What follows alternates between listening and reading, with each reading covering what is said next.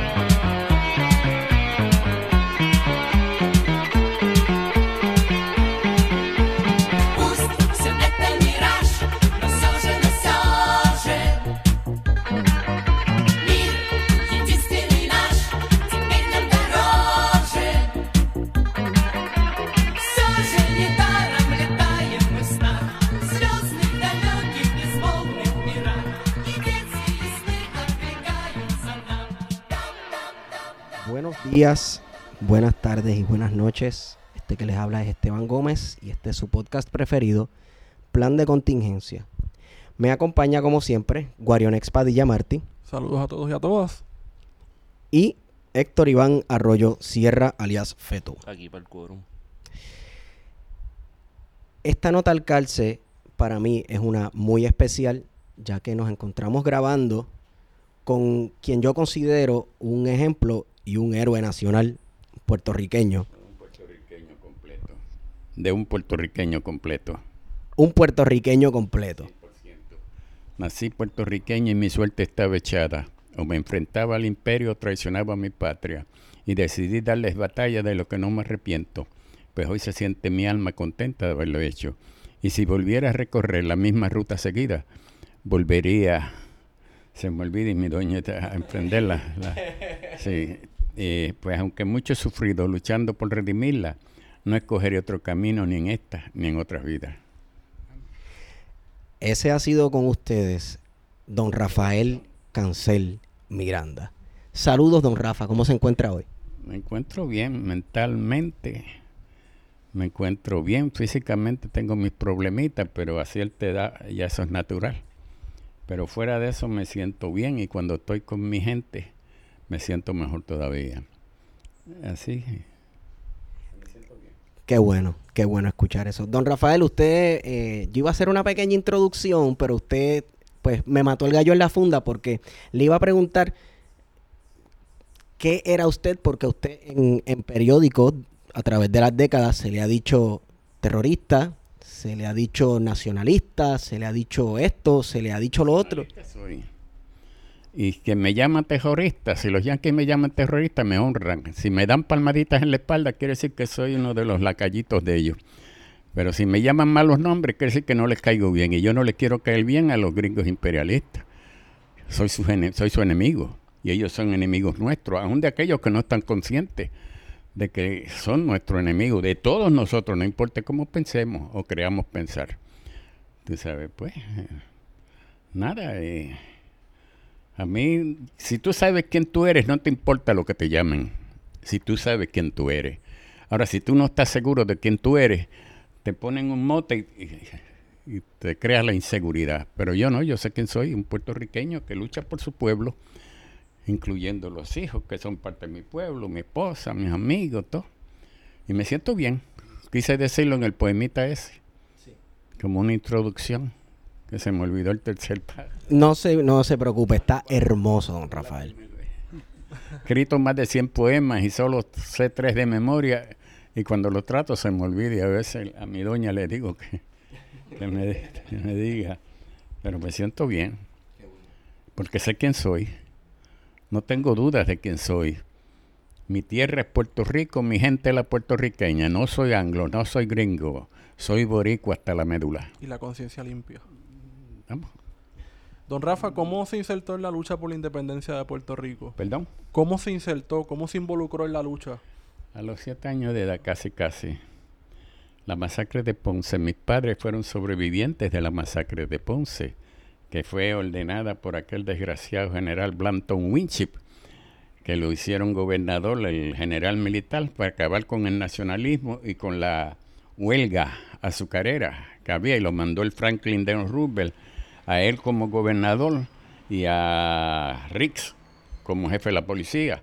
Y ellos cometieron la masacre de Río Piedra, donde asesinaron a cuatro jóvenes nacionalistas que iban para la universidad.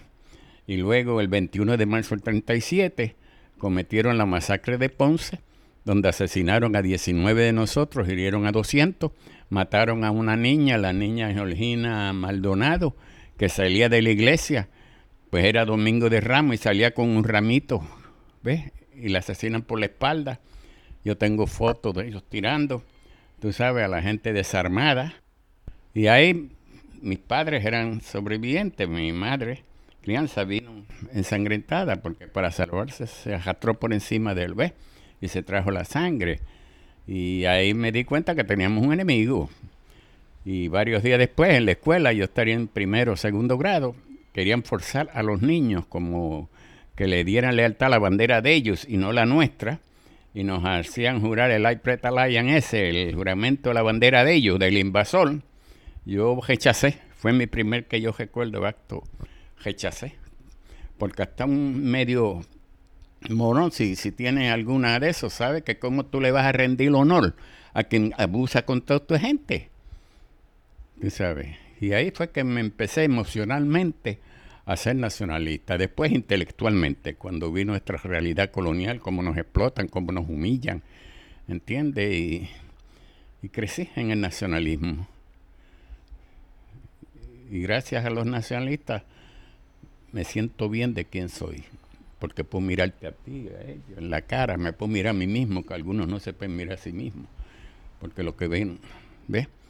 Y pues desde niño, desde que me di cuenta de nuestra realidad, que muchos jamás se dan cuenta, aunque la tengan frente, unos porque no quieren verla, porque tendrían que luchar y no quieren, porque hay, que pagar un precio. El poder colonial, pues, si tú lo confrontas, bueno, ya tú sabes las veces que han perseguido a los nacionalistas, encarcelados, eh, asesinados, ¿no entiendes? Que para ser defensor de la independencia en cualquier país del mundo. Siempre es una minoría, porque las minorías son las que se atreven. Las mayorías se van con Dios y con el diablo o se van que anexen al país y entregarlo completamente al, enemigo, entregar tu país, tu tierra, entregársela al enemigo, entregarla a tus hijos para el Pentágono para que los usen cuanta guejita de agresión y de robo y piratería hagan las corporaciones gringas, que son las que realmente hacen la guerra.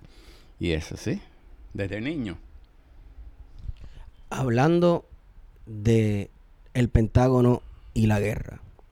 En el 1950 usted se enfrentó a una situación en la cual era muy posible que los Estados Unidos lo iban a enviar obligado a Corea. Sí. Y no solo yo solo, te enseñé una foto donde hay otros cinco jovencitos. Reinaldo Trilla Martínez, Luis Manuel Onir Rosario, eh, Darío Berrío Cruz, éramos seis. Viste la foto que nos llevan para Tallahassee. Eh, fue, eh, me arrestaron el 48. Recién cumplí 18 años. Yo estaba estudiando en San Juan porque hubo una protesta. Nos querían meter el inglés a la brava. ¿Tú entiendes? Hubo una protesta y pues dijeron que yo fui uno de ellos, de los que organizó y otro joven hermano, amigo y nos echaron de la escuela de Mayagüey. Tuve que irme a estudiar en San Juan y ahí estudié con Jacobo Morales, ahí nos conocimos de jóvenes. Sí, entonces, en una ocasión que iba de la calle Luna, donde me hospedaba, a la escuela, cuatro agentes del FBI que por que seguía que los vi, la, la peste o lo que fuera, me dijo que eran agentes del FBI. ¿Tú entiendes? Me arrestaron acusándome de rehusarse el parte del ejército norteamericana, entonces me enviaron dos años a la prisión de Tallahassee, dos años un día, tuve que hacerlo completo porque perdí la buena conducta, tuve que meterle un inquietazo policía que quiso humillar a uno de nosotros, y, pero eso es otra historia. ¿No entiendes? Y le- le- me- pues, conmigo, unos calabozos te daban como unas bolas. Y, y a- y así estuve. eh. Pero hice los dos años un día completo. Y el otro que se quedó conmigo, que también tenía dos años un día, pero podía irse antes porque él nunca tuvo problemas. El hijo de don Jamón Medina Jamírez, el que te habló ahorita, el padre y los cinco hijos. Jamón Medina Maisonave. Él y yo quedamos, los otros tenían un año un día y salieron y participaron en la insurrección nacionalista.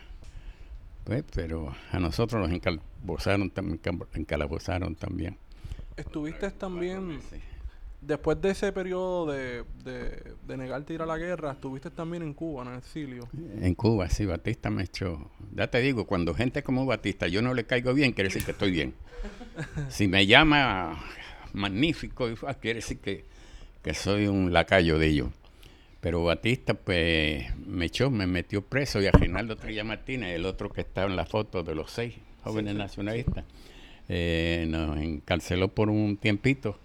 Nos montaron un avión, a él vía Miami ya y a mí vía Puerto Rico. Y pues tuve un tiempo viviendo en Córcega, que les vi ahí, no sabía dónde, dónde era.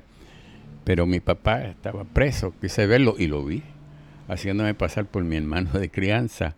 Fui al presidio, entré al presidio como mi hermano de crianza y vi a mi papá. Eh, y, y al viso, esa vez fue al viso cuando regresé de Cuba. Papá fue cuando salí de prisión. Cuando uno está en un montón de... Pero al regresar de, de Cuba fue que fui a vivir a Córcega en clandestino. Pues y después caí preso, ahí fue que vi por última vez a don Pedro, que me le escapé a la policía, me ponían en la galera federal y nos sacaban un patiecito, ahí me le fui, fui a ver a don Pedro. Y don Pedro me dice, Jafelito, me llaman Jafelito porque Jafe- sí, ya soy Jafelote hace rato. ¿Me entiendes? Pero nada, vi don Pedro, y don Pedro me ve, ¿qué haces aquí, Jafelito? Digo, preso, don Pedro. Y de ahí salí y vi a los otros nacionalistas. Mira, la historia es que me habían hecho una propuesta cuando regreso, dos nacionalistas, entre ellos Edwin Flores, tú entiendes, que no cayera preso, que no volviera a caer preso por servicio militar ni fuera al ejército. ¿Ve? Pero yo digo, no, si, si caigo, no hago eso, la gente cree que, que, que, me jajé, que, eché para atrás. Y eso, pero cuando voy allá y veo a don Pedro y después veo a los nacionalistas ensardinados, esta no es la lucha. Y decidí hacer, y por eso fui a Nueva York. Ah, Ahora te voy a contar el primero de marzo. Fui a Nueva York, ¿verdad? Para regresar. Irving iba a hacer lo mismo. ¿Ves? Eh, cuando estoy en Nueva York busqué al licenciado Julio Pinto Gandía, que yo conocía, y a gran amigo de mi padre, y, era presidente interino del Partido Nacionalista cuando la masacre de Ponce. ¿Ve? Entonces fui, nos vimos en un parque y le dije mis planes, pero no todos, porque, pero parte. Al tiempo, yo viví 14 meses allá, Brooklyn, se me aparece Pinto, al tiempo. El licenciado Julio Pinto Gandía se me aparece con Lolita. Aquí vengo el primero de marzo. Se me aparece con Lolita a Brooklyn. Lolita se sienta por allá y Pinto y yo nos vamos allá. Y él me pregunta que si yo estaba dispuesto a ir a Washington y averiguar cómo llegar al Capitolio. Como me lo está diciendo Pinto Gandía, que yo confío ciegamente, si me lo dice otro, le digo, vete a bañarte un río y refrescate. Pero me lo está diciendo Pinto Gandía. Entonces yo le contesto que sí, que estoy dispuesto a ir a averiguar. Entonces, varios días antes del ataque, fui a Washington, haciéndome pasar como estudiante, mucha chalina, como los gringos viven de la apariencia, y mucho gabán. ¿Tú entiendes? Caminando por las calles de Washington, hasta que llegué al Capitolio. Entré, me senté en las sillas que después, varios días después, nos sentamos los cuatro. Regreso y me encuentro con Pinto, igual Lolita allá, perdón, aquella esquina, y Pinto y yo en aquella esquina.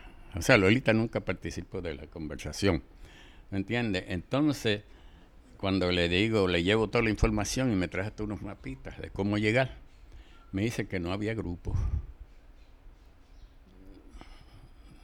Algo había pasado, que no había grupo. Y esa es la historia después. que no había grupo. Pues pues vamos a formar uno, porque yo creía y sigo creyendo lo que se iba a hacer. ¿Te entiendes? Y le digo, pues vamos a formar uno. Y propongo a Irving. Irving y yo teníamos un programa en Mayagüez, Gritos de la Patria, desde jovencito, desde que yo tenía 15 o 16 años. Irving participó en la insurrección nacionalista, cogió su balazo por aquí.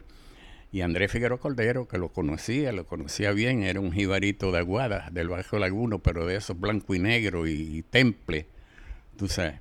Y le digo a Pinto, pues mira, Irving Flores, Andrés Figueroa Cordero, nos conectamos, estuvieron de acuerdo y llegamos al aeropuerto y Pinto llegó al aeropuerto también. Y ahí es que nos damos cuenta que Lolita va a ir. Tú sabes, en el aeropuerto, en el aeropuerto no, en el de estos de trenes.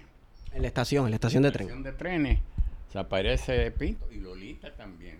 Lolita ahí se une al grupo que no... Rafa, pues, pues, disculpe, pero en ese momento, ¿usted conocía a Lolita ya? Yo creo que sí, pero no estoy seguro. Creo que ella y yo estuvimos una vez repartiendo unos boletines nacionalistas en un cine, pero es creo. Y no es lo mismo decir sí que creo. No estoy seguro, porque yo participé en las cuestiones de la Junta Nacionalista en Nueva York después y conocí varias personas. No sé si a Lolita, ¿te entiendes? Pero tengo esa idea. Andresito sí. Andresito sí, porque yo fui anónimo a una asamblea del partido en Nueva York. Y yo voy callado, oigo la asamblea y me voy.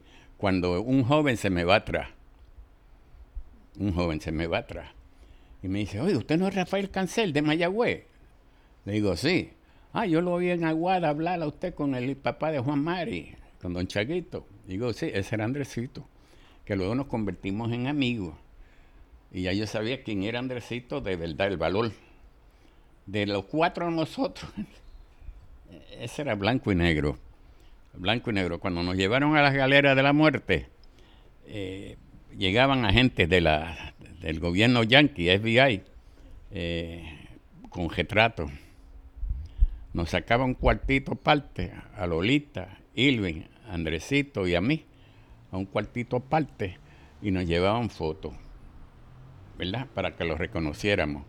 Nosotros habíamos decidido que no íbamos a reconocer ni a la abuela, ¿te entiendes? Entonces los agentes están con fotos y eso. Y uno de ellos dice, uno de los agentes, o ustedes cooperan o nos aseguramos que van para la silla eléctrica. Nos tenían en la galera de la muerte. Después los tiros. La galera de la muerte. Y Andresito, me one favor, que quería un favor. La gente cree que ya no tiene uno de nosotros que va a meter hasta las pulgas. ¿Tú entiendes? Finalmente dice la gente, what favor do you want, Mr. Cordero? ¿Qué favor usted quiere? Me first electric chair. Yo primero en la silla eléctrica. No fastidiaron, ¿no? No trajeron más fotos. Una mi first, lo estoy viendo, el jibarito ese. Mi first electric chair. No echaron más. Ese era Andrés Figueroa Cordero, el Andresito. Don Rafa, eh, vamos a dar un poco para atrás, hablar sobre el año 1950 octubre 30 del 1950. usted estaba preso en ese momento. En ese momento estaba preso y ahí es que nos encalabozan. Y me tuvieron cuatro meses encalabozados, donde vi un preso nada más. En cuatro, en cuatro meses vi un preso. Pero le voy a contar la historia porque es una historia bonita. Me dice un amigo, después que nos sacan de los dormitorios, digo, de la, de la de las cuarentenas y nos envían a los dormitorios al tiempo, me dice un, un amigo preso, me dice, mira, allá un gringo abusó de uno de tus compañeros, le viró una mesa. ¿Ve? Y el compañero Luis Manuel O'Neill Rosario, que luego se casó con la hija de Alviso, que es uno de los seis, que está Luis Manuel O'Neill Rosario en la foto. ¿Ve? Y que había abusado. Entonces yo me pongo a buscar al gringo. El gringo era un tenche, yo era un flaco. Pero yo jugaba béisbol, era lanzador y, primera base. Entonces, y tenía, ¿ves? Entonces estoy buscando al gringo. Finalmente lo veo, él sabe que lo estoy buscando. Finalmente lo veo en el patio. Le voy para encima. Entonces un dominicano amigo mío me tiró contra el piso, como fútbol. me tiró y me tiró. Idiota, no ves que tiene un tubo. Y yo, coño, gracias a mi hermano. Le digo. no lo vi. Y esa tarde, era de tarde, y en la noche cuando entro al, dormitorio, estaba el gringo como con cinco o seis más gringos. Y voy, me le acerco y le digo, get up man, I'm gonna punch. Levántate que te voy a tirar. No le quería dar sentado, levántate que te voy a tirar. Y se levanta con una santa cuchilla, cuchillo, tú sabes. Y me dice, I'm gonna kill you, yo te voy a matar. Y me tira, pero pude agajarlo. Todavía tengo una pequeña cicatriz, pude, pude agajarlo. Y eso, te cuento esta historia por el final, que te va- les va a gustar. Bueno, pues ese, en la noche, después de la pelea, yo voy allá, digo, porque me caí, fue y, tú sabes, nada, nunca cuento nada. Llegó la policía, y echó un pie y los otros. Bueno, la cosa es que en la noche viene y yo estoy acostado. Eran los dormitorios como de 50 camas. ¿Ve? Y yo estoy acostado ahí, lambiéndome las heridas, porque él me metía los dedos los ojos, la nariz, sabía pelear para ganar. Tú entonces viene y yo me levanto. Ok, wanna keep it? ¿Quieres seguirlo? Pues vamos. Me dice, no, no, no, no, no, no, I want to be your friend, yo quiero ser tu amigo, el tipo que me tiró a matar. Yo quiero ser tu amigo. ¿Tú entiendes? Y yo, wow, me libró. Entonces le digo, ok, let's be friends. Ese tipo después le decía a los gringos que, que se atreviera a tocarme, tenía que matarlo. Era ese gringo.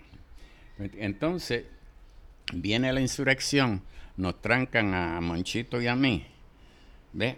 Y ahí inspeccionaban los jefes de, de la prisión. Iban los sábados o algo, inspeccionaban. Y todo el mundo tenía que pararse militar. ¿Ve? Entonces ellos vienen y yo me recuesto sobre la reja. Todo el mundo así derechito y yo me recuesto sobre la reja. Entonces me dice uno de ellos, el alcaide, uno de elos, me dice, hey, straighten up, man. Que me enderezara. Yo le digo, usted no me viene a inspeccionar a mí, vienen a inspeccionar la celda. Le digo, ve, me lo dicen tres veces. A la tercera vino lo que llama el Gun Squad, un de esos grupos que ellos tienen para los castigos. Y me llevan y me encierran en un calabozo allá por cuatro meses. Y solo vi un preso. ¿Quién? ¿Qué preso vi? El gringo. El que me sacó la cuchilla. Pudo lograr. Me contaron los presos que estuvo fastidiando con la policía porque él no quería irse sin despedirse de mí. ¿Me entiendes? Y tanto estuvo chavando para que no molestara más, le permitieron verme. Es el único preso que vio en cuatro meses. Y él diciendo que lo único que sentía era haber peleado conmigo. Yo digo, no te apures, me enseñaste a pelear para ganar. y, no, y jamás volví a verlo. Nunca supe por qué. Nunca supe por qué, tú sabes, ese cambio tan, tan drástico. Tú sabes. Por eso le digo, iba a terminar bonito la historia. Tú sabes. Bueno, tal vez porque usted se dio a respetar. Oh, no, yo, yo era medio...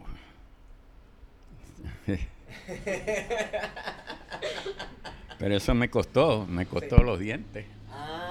En la cárcel del Bronx, la policía, cinco, seis o siete de ellos me cayeron encima, a patá, y en el piso, y me partieron los dientes, y me dejaron dientes hundidos, tú sabes, en la prisión del Bronx, porque después de... de- de- si le cuento la historia, le va a gustar a las compitas.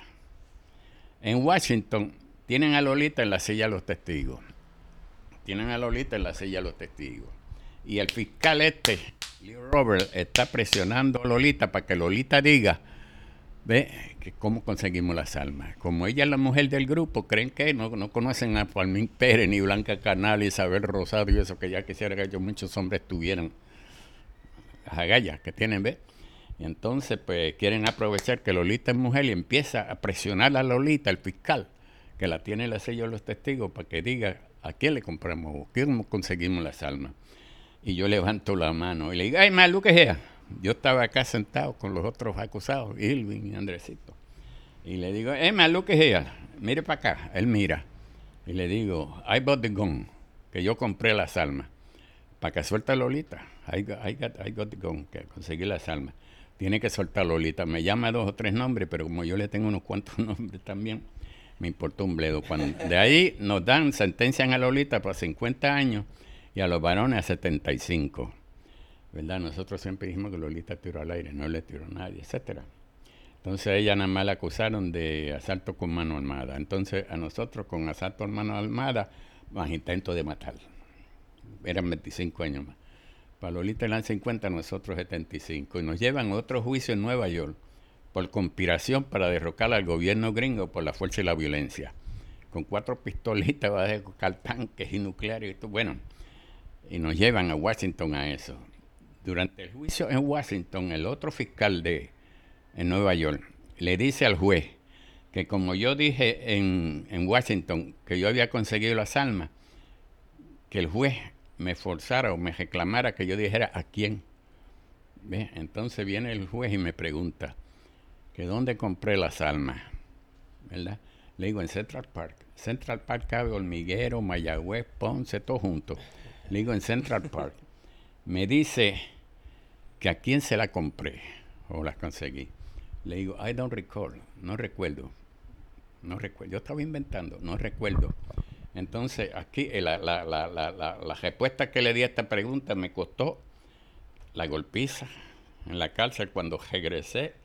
Me costó seis años de Alcatraz y, me costó tres años por desacato a la corte. Tres años, además de los, de los otros seis que nos metieron. Tres años. Me pregunta que si yo podía describirlo. Recuerda, yo tenía 18 años, era medio. No, no, ya tenía 23. Es que yo confundo lo de Tallahassee. Ya tenía 23. Y entonces él me pregunta que si puedo describirlo. Y yo le digo, oye, hay coludad. Sí, puedo hacer eso. Y me pongo a mirar la fiscal. Y le digo, y se peinaba así, cruzaba los pies así, vestía así, lo estoy describiendo. El fiscal se está dando cuenta que lo estoy describiendo a él. Y se levanta. Eso está en los juicios. Y se levanta. Señor juez, me está describiendo a mí. Tú sabes. El juez sabe que es verdad, se dio cuenta. Ahí me espetaron tres años por desacato. Cuando regreso a la, a, la prisión, hay un policía grandullón, él grande, y a nosotros nos chequeaban, a Lolita, a Lolita, a Lolita la, de mujeres. A Irving y Andresito los mandan a la celda y a mí me detienen para registrarme. Entonces este policía grandote viene a, registrarme yo pongo, perdón, yo pongo las manos así, pero es lo que ve. Y yo me doy cuenta, lo escribo y le mando y lo cajo. Y me tiro y le tiro. Y aparecen como cinco o seis guardias más policías. Ahí se dieron gusto. Después que me tienen todo golpeado, me acuestan en un camastro, una celda, y me llenan. ¿De dónde sacaron esa agua? No sé, me llenan de agua. Entonces tirando, a ver si cogía pulmonía. ¿Sabes? Tiene que ser. Me llenaron de agua, pero ensopado pero amanecí bien. Entonces tuvieron que llevarme al Bellevue Hospital de Nueva York, que me encontraron de estos internos, etcétera. Pero esa es parte de la historia de la cárcel ya. Don Rafael, usted estando en la cárcel, ¿llegó a escuchar, se llegó a enterar de los, de los sucesos de la revolución de 1950? Que me negué a... No, que si usted llegó a escuchar o se llegó a enterar de la revolución del 50 en Jayuya. Sí, sí, del 30 de octubre. Si mi padre era uno de ellos y amigos míos presos y allá en los periódicos publicaron y las radios dijeron, por eso fue que nos encejaron a, Monchito y a mí, en calabozo. para que no nos escapáramos, porque ellos se dieron cuenta de lo que estaba pasando en Puerto Rico y sabían la relación de nosotros con los, con los nacionalistas que estaban. ¿Cómo te sentías? ¿Sentías ganas de estar allí y participar? Sí, vine a saber de lo de Griselio y Oscar en Calabozo, donde me tenían encejado. Ahí supe de los tiros en Washington, en Y de la insurrección, bueno, una de las frustraciones de mi vida es que no estuve presente en Puerto Rico cuando la insurrección. Acuérdate que soy nacionalista desde niño.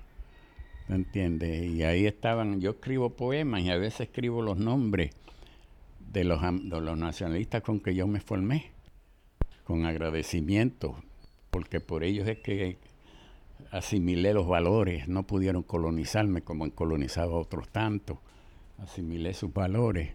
Y una vez escribí en claridad, yo no soy yo, yo soy ellos. Y don Pedro se quedaba en casa cuando iba al oeste Tú sabes, porque papá era presidente de la Junta Nacionalista de Mayagüez.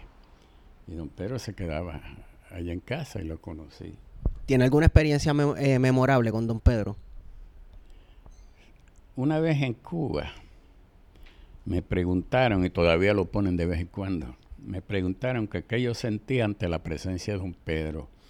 Y mi respuesta fue combatir por lo mismo que ese hombre estaba combatiendo, porque era real Don Pedro era real, él vivía lo que su pensamiento era real, era real. Y siempre me impactó como una persona real, ¿tú entiendes? Honesta. Y lo demostró con su vida. Lo demostró, lo admiré siempre mucho, y sus discursos, sus discursos. Tengo un montón de pensamientos escritos y yo le digo a mi doña que a veces algunos de esos pensamientos, sin, sin yo darme ni cuenta, los recogí de Alviso y los pongo como, pero lo, tú sabes, lo admiré mucho. Y era un hombre humilde, sencillo, tú sabes, y, y valiente, valiente. Y no, le doy gracias a la vida de haber conocido a don Pedro, haber conocido a aquel que está allí. ¿Entiendes? Filiberto, haber conocido a Blanca Canales, Carmen Pérez, doña Isabel Rosado. Yo tengo una foto de doña Isabelita con una piedra en la mano, confrontando un marino con un rifle y una bolsa aquí de piedra, doña Isabelita Rosado. Ahí tienes un poema con el machete en la falda, que es de las mujeres nuestras tú sabes, citando sus nombres, además de Lolita, tú sabes, citando sus nombres, porque han sido muchos, doña Rosa Collazo, doña Juanita Ojeda, Dominga Cruz de Becerril, que fue la que allá en Ponce, en la masacre, a la banderada le pegaron un tiro, cayó y la bandera iba a caer al piso, y Dominga Cruz de Becerril, una hermosa mulata ella, se tiró para que la bandera le cayera encima y no cayera al piso.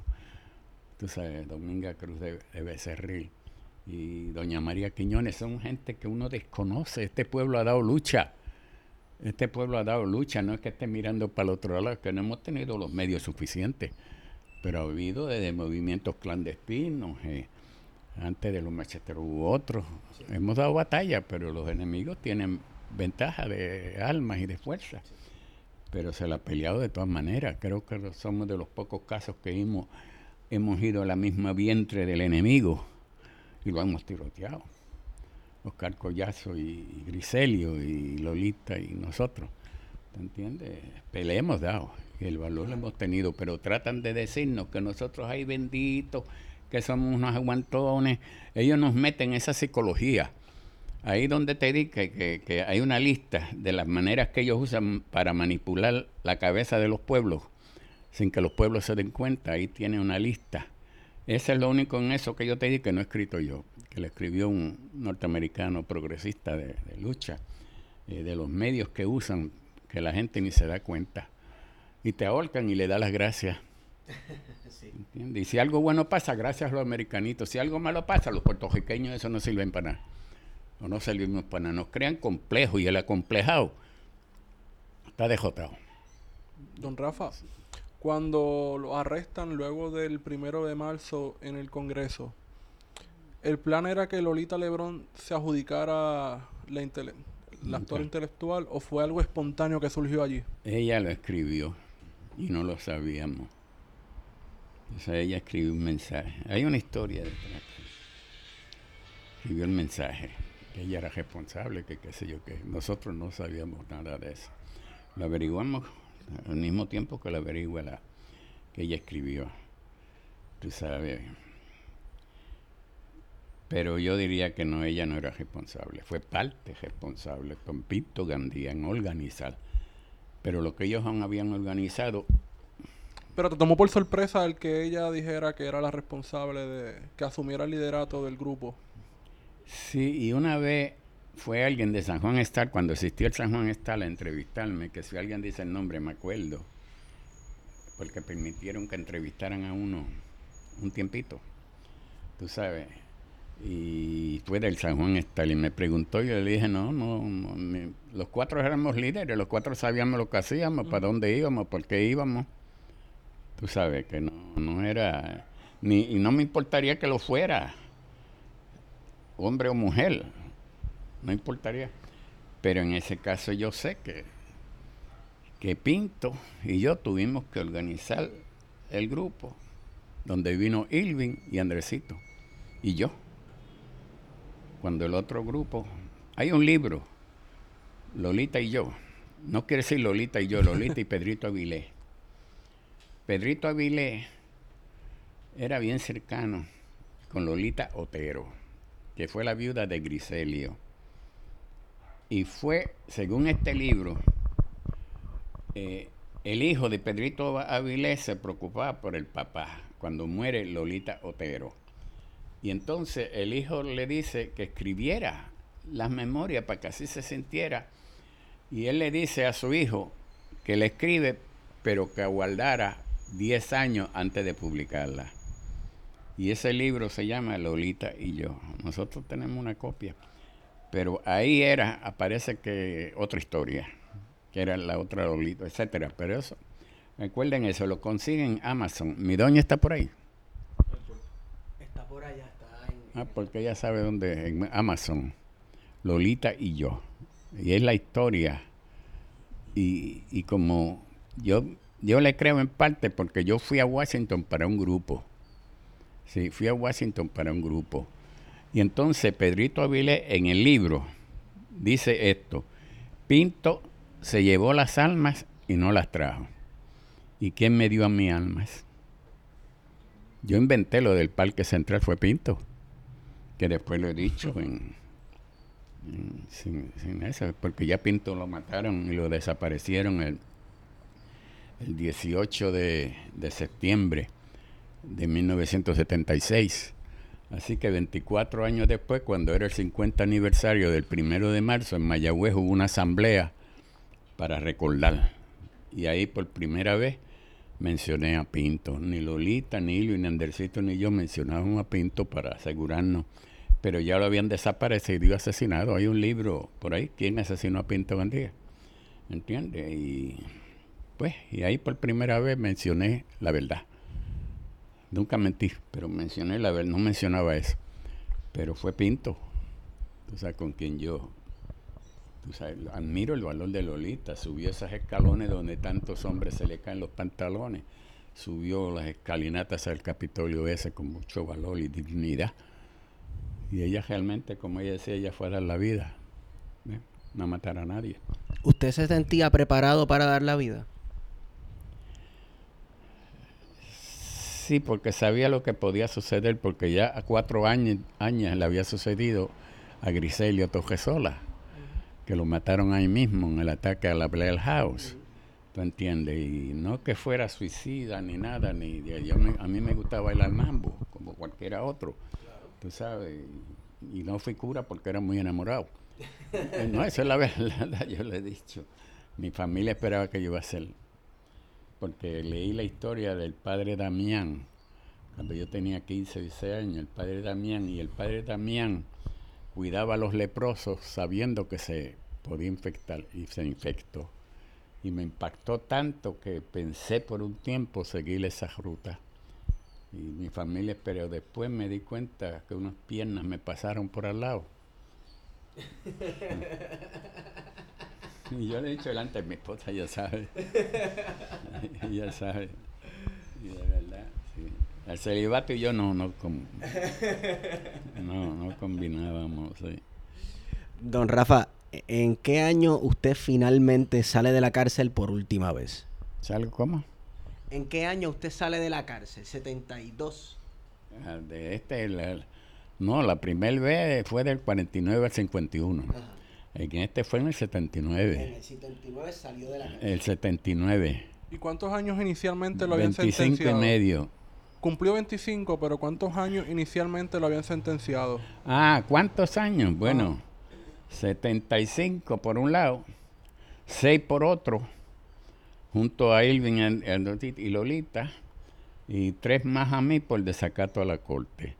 No, salimos el 12 de septiembre, no, salimos el 10 de septiembre de 1979. Eh, ¿En qué cárceles estuvo antes de llegar a ese proceso de negociación? Bueno, estuve seis años en Alcatraz, que era para los peligrosos, el único nacionalista que ha tenido el honor de estar en Alcatraz. Allí habían otros prisioneros políticos en Alcatraz. Ah. Que si habían otros prisioneros políticos de Estados Unidos en Alcatraz en esa época.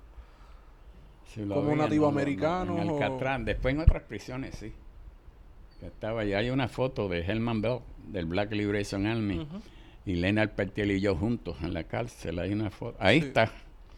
Esa foto de Leonard Peltier, que ya lleva más de 45 años preso del American Indian Movement. Sí. del movimiento de los indios, y, el otro era Helman Bell, que llevó como 40 años también preso, salió hace poco, y que era del Black Liberation Army. Y otros conocí, pero en Alcatraz no, puede haberlo habido, pero no, no me viene a la, a la cabeza. De Alcatraz a los seis años me movieron a la prisión de Leavenworth. Y ahí me encontré con Oscar Ilvin y luego llegó Andresito. Por diez años estuvimos juntos. Ah, Oscar, Ilvin, Andresito y yo.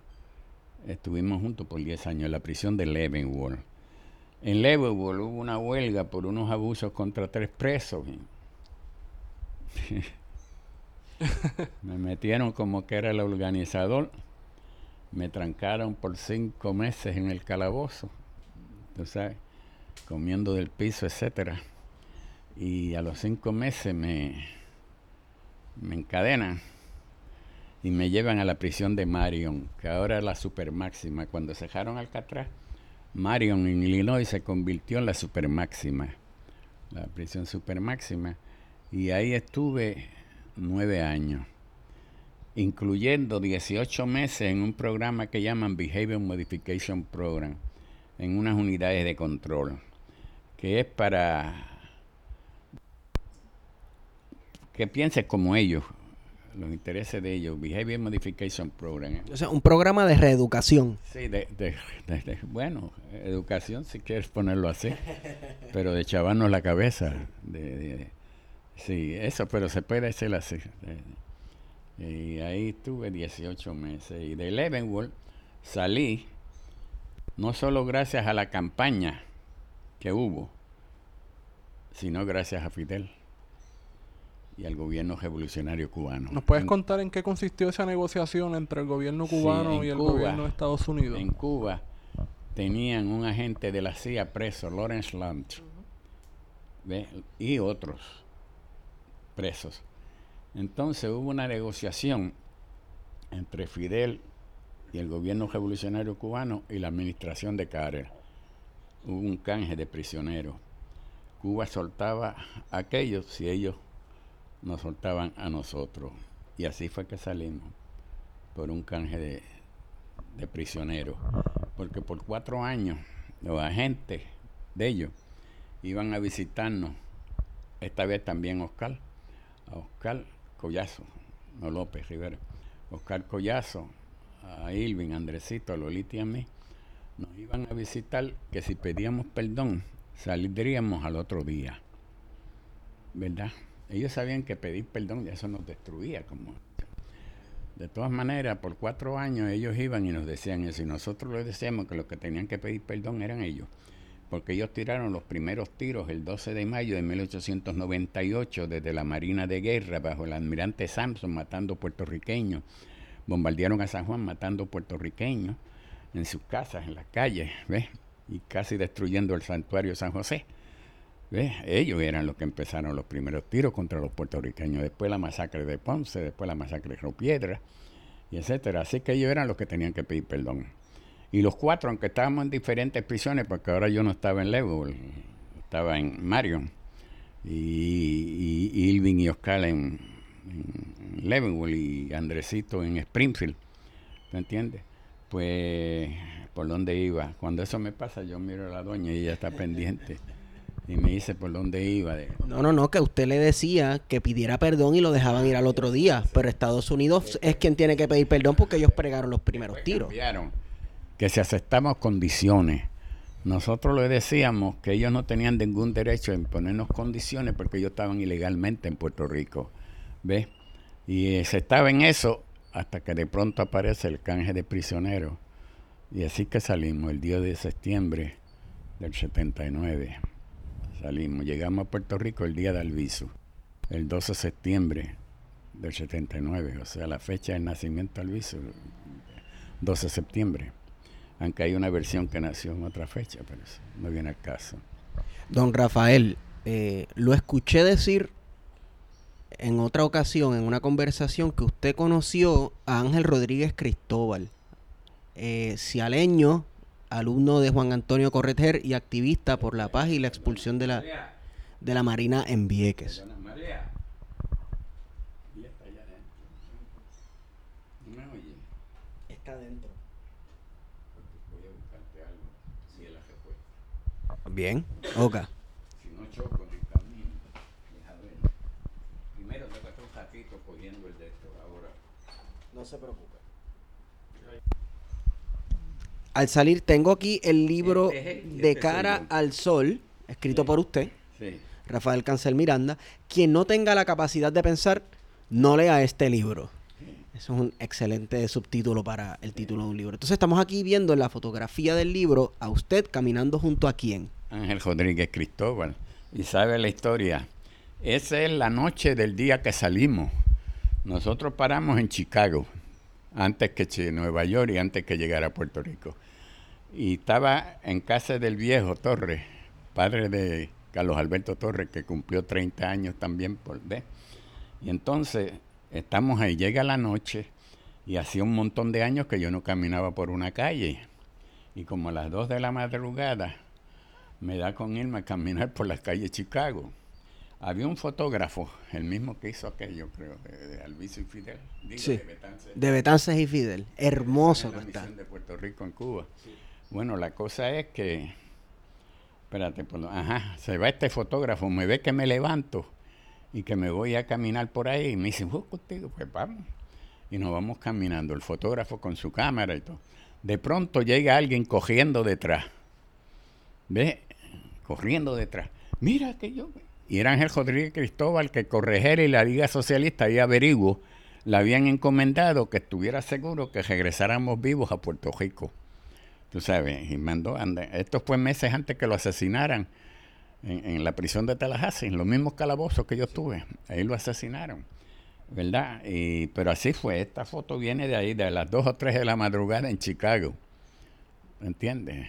Eh, Ángel Rodríguez Cristóbal, después lo matan, pero era para protegernos, que, que Correger lo había enviado. Por eso cuando no me vio en el de eso, salió cogiendo, buscando y nos encontró. Y entonces el fotógrafo le cogió la, la foto y esto. Aquí está, mira a ver si conoces ahí a alguien. Bueno, yo conozco el rostro eternamente hermoso de Rubén Berríos. A usted, con, la gal- con lo galán que le distingue, Juan Antonio Correger. ¿Vio usted? ¿Vio usted? Y Juan Antonio Correger y Juan Mari Braz. Con Mario era juntos. Y en el camino venía Gallizá, Sí. pero no, no, no llegó a tiempo, pero venía cuatro juntos, la unidad que se necesita para el triunfo de la lucha. Va- vamos. Ajá. En la muerte de mi papá. A mi papá me lo mataron en agosto del 77, en el balcón de la casa. Y esto era en el, la- las cuestiones funerales. Y eso, del entierro. Y ellos todos estuvieron estuvieron ahí. Esta foto la tomó mi hijo Bruno, que era de Claridad, la que escribía el artículo de Claridad. Pues esto te responde lo de Ángel Rodríguez Cristóbal. Don Rafael. Don Rafael, este, para ir cerrando, la foto que me enseñó detrás de ese libro viene a una de mis últimas preguntas. Usted sale de la cárcel a final de los 70, por ahí más o menos, este, y ve que el movimiento y las luchas por la independencia, pues la batuta la han tomado pues, otros movimientos, ¿no? usted conocía gente de, esos movimientos porque vemos ahí a, a Rubén Berrío, está ahí Juan Maribra, Juan Antonio Corretger.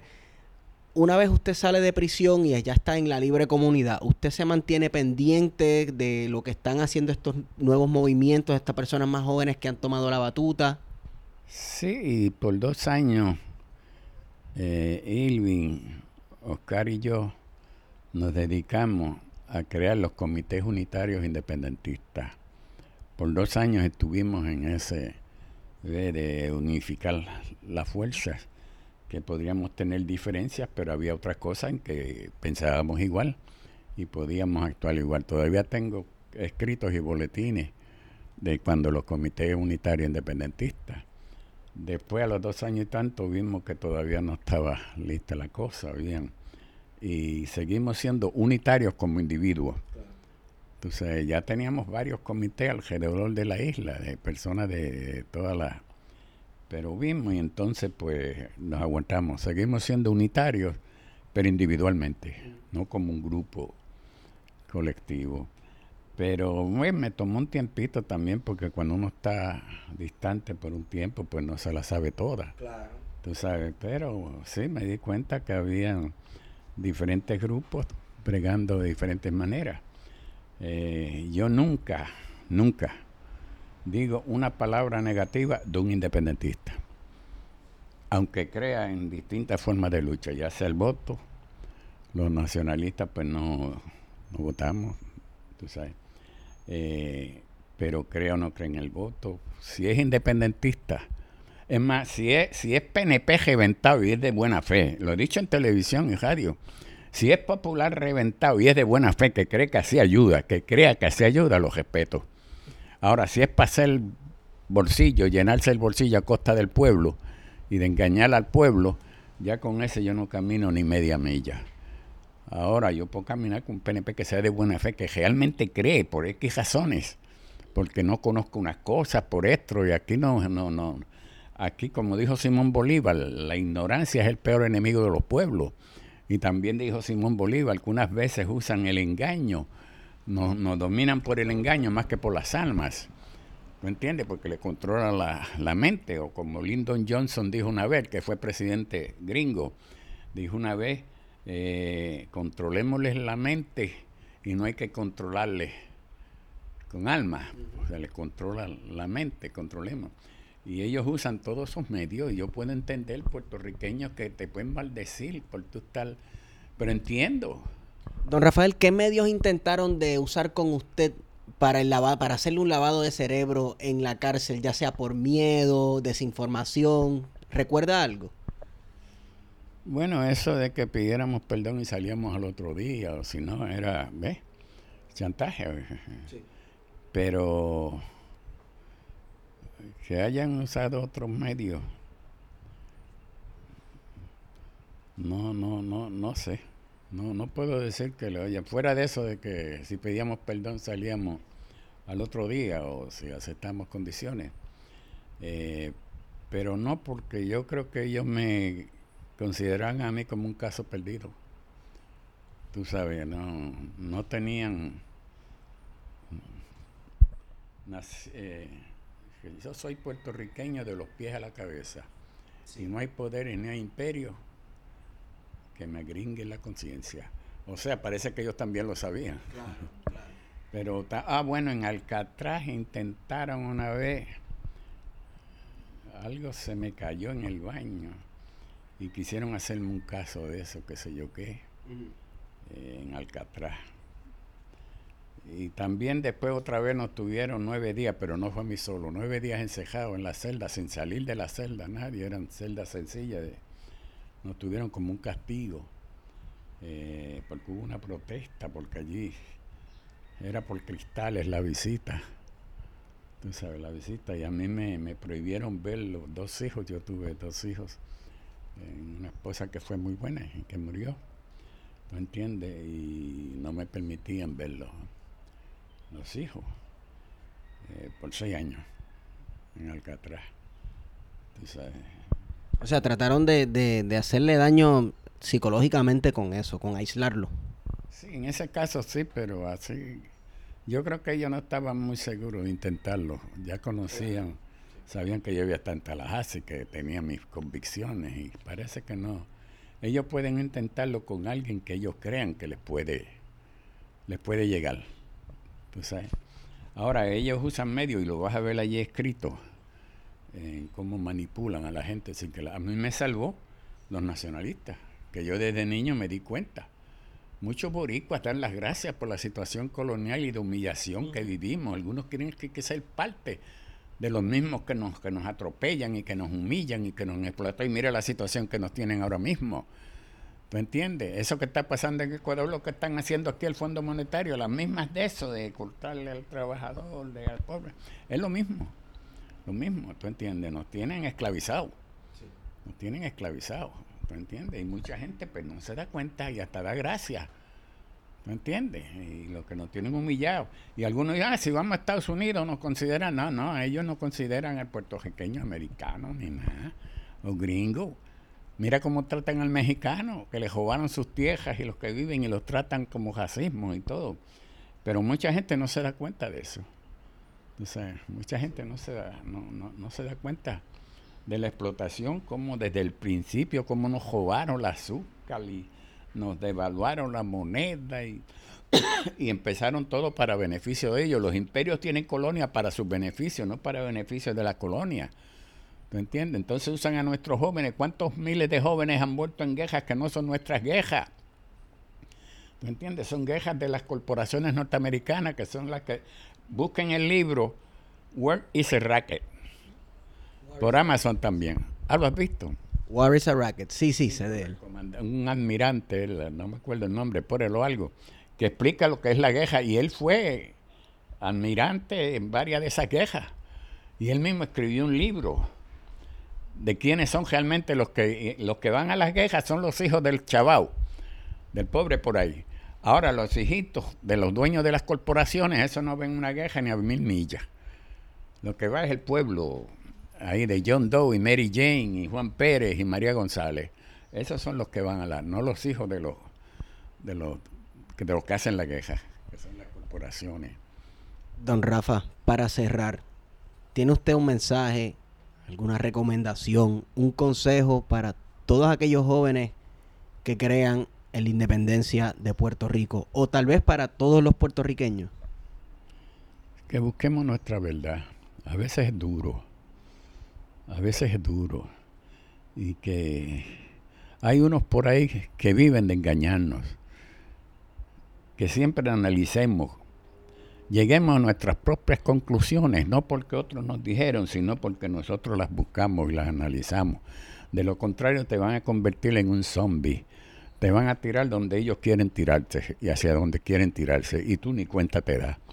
Por lo menos que busque la realidad, la de verdad, porque así podrán saber qué hacer. Se puede hacer mucho en distintas maneras, de eso no hay duda. ¿Tú entiendes? Pero tienen que encontrar y buscar esa verdad, porque hay unos listos por ahí que no son tan listos, son unos desgraciados. ¿Entiendes? Yo acabo de escribir unos versos ahí precisamente, malditas sean los lacayos que matan a su propia gente buscando los intereses de sus sanguinarios amos, algo así. ¿Tú entiendes? Y, y como los entiendo, por eso no son mis enemigos, porque los entiendo. Yo pude haber sido uno de esos víctimas, como la hija de Homero Barceló que quería trepar bandera, o la meta, todo eso. Porque, ay, perdón. A mí me salvó que nací de un padre que, que, sabía su verdad, y quién era, y, y, la invasión, y los daños, las masacres, todo. Eh, que busquen la verdad, que no se dejen engañar, porque hasta los genios pueden ser ignorantes, no brutos, pero ignorantes. Porque la ignorancia no es que no tenga inteligencia, es que desconoces unas cosas y al desconocerlas formas unas opiniones. ¿Ves? De acuerdo a lo que tú crees que sabes. ¿Entiendes? Que busques la verdad. Cuando le hablo a los estudiantes, les digo, no me crean ni jota de lo que digo, búsquenla. No te apures, búsquenla. ¿Tú entiendes? Búsquenla, no me crean nada. ¿Te entiendes? Busquen a ver y van a encontrar. ¿Te entiendes? Porque sin educación, sin saber, cogen el camino que, que no es. Tú sabes, tienen que que orientarse es más el deber de cada puertorriqueño, joven, viejo, lo que sea, es orientarse a sí mismo hacia su realidad, porque los hijos pagan los precios. Los hijos pagan los precios, como ahora hablar de, de anexión. Anexión es entregar tu tierra donde único tú puedes tener poderes y libertades en tu país y formar tu propia vida. ¿Entiendes? Anexión, esto es entregar tu tierra a los anglosajones que son los dueños de Estados Unidos. Los anglosajones. Ni los mexicanos, ni los hispanos, nadie son los dueños. Los dueños son los anglosajones. Y tú le vas a entregar tu tierra a ellos. Y tu vida como puertorriqueño dependerá siempre del antojo, las mañas o lo que sea de los gringos. Ellos te dictarán tu vida, no tú. Eso es lo que es la anexión. Independencia, que tú vas a tener los poderes para guiar tu propia vida y, ser parte del mundo, no parte de, estos desgraciados. Poniéndolo, tú sabes. Don, don Rafael, le agradecemos por este tiempo que usted nos ha regalado para hablar este, sobre su vida, la lucha eh, y los hermanos y hermanas nacionalistas que han dado la vida literalmente por su país. Este, hay bueno, hay buenos puertorriqueños porque yo me los encuentro en las calles, mi doña y yo vamos por las calles. Hay compañeritas que le han dicho, ¿le puedo dar un beso, señora? A, a mí, la mejilla. Que si me puede dar un beso. Y, y sí, y otro. Una vez sale una muchachita cogiendo. Me da un beso y sigue, pude, pude, lo hice. Entonces, viejito, te da todo. Gracias por lo que hice gracias. Como que hay un entendimiento de por qué fue que fuimos allí. ¿Tú entiendes? Que hay un entendimiento y lo más que me dan gracias y agradecimiento de todas la- la- las edades. El pueblo está ahí. Que no se equivoquen. No están en la televisión, ni en la radio, ni en esas cosas. Aunque hay algunos de ellos por ahí, pero, pero el pueblo está ahí. El pueblo eso de las calles no es tan ignorante como la gente cree. Como muchos quieren creer y que creamos. ¿Tú entiendes? El valor está al visual, el valor Blanca Canales. Ya tuviste allí Blanca con su, con su rifle. Blanca Canales, que era una gran dama. Así que tenemos que tener confianza en nosotros mismos, porque ellos nos crean complejos. Nos crean complejos que sin ellos nos morimos de hambre. Ahora de, de hambre se están muriendo jóvenes y niños por ahí. ¿Entiendes? Todavía ahora. ¿Entiendes? Así que confiemos en nosotros mismos, creamos en nosotros mismos. ¿Entiendes? Ellos tienen narices como la tenemos nosotros, poquito, no, no son nada de. ¿Entiendes? Y en Estados Unidos existe un racismo. Pues por eso es que este Trump, el Trump este, tú sabes, habla como habla, porque sabe que tiene millones detrás, racistas, como él. ¿Me entiendes? Pero para adelante y confiar en uno mismo y buscar la verdad, atreverse a buscar la verdad. Algunos no la quieren ver. ¿Entiendes? Algunos no la quieren ver. gracias, don Rafael. Este, bueno, yo creo que con esto ya podemos cerrar. Eh, me pueden conseguir en... ¿Ah? Gracias a ustedes. Ah, no, pero es que usted nos dio de su tiempo y yo sé que su tiempo vale mucho. Así Mi que tiempo con ustedes no es perdido, yo no pierdo el tiempo. Mi tiempo con ustedes eh, hablamos y yo sé que compartimos unos pensamientos que quizás y eso ayuda a cada quien a, a buscar y a encontrarse a, a sí mismo. ¿Me entiendes? Para mí, eh, ¿me entiendes? Eh, todo el tiempo que estuvieran y que yo tuviera, para mí es un placer, créemelo. No lo digo por decirlo y por sonar bien, eso no es lo mío. Yo vengo de los barrios de Mayagüez. O sea, orden siempre, cualquier ocasión. Sí. Y tú, Antonio, otra vez identifícate, acuérdate. que- Mira que hemos hablado bien de él. Y yo, que lo escribimos a veces y nos comunicamos con... Sí, de eso. bueno, este me consiguen en Estigón por Twitter Güero Candanga. Eh, arroba PHTO. y con esa hemos ido con ustedes. Plan de contingencia.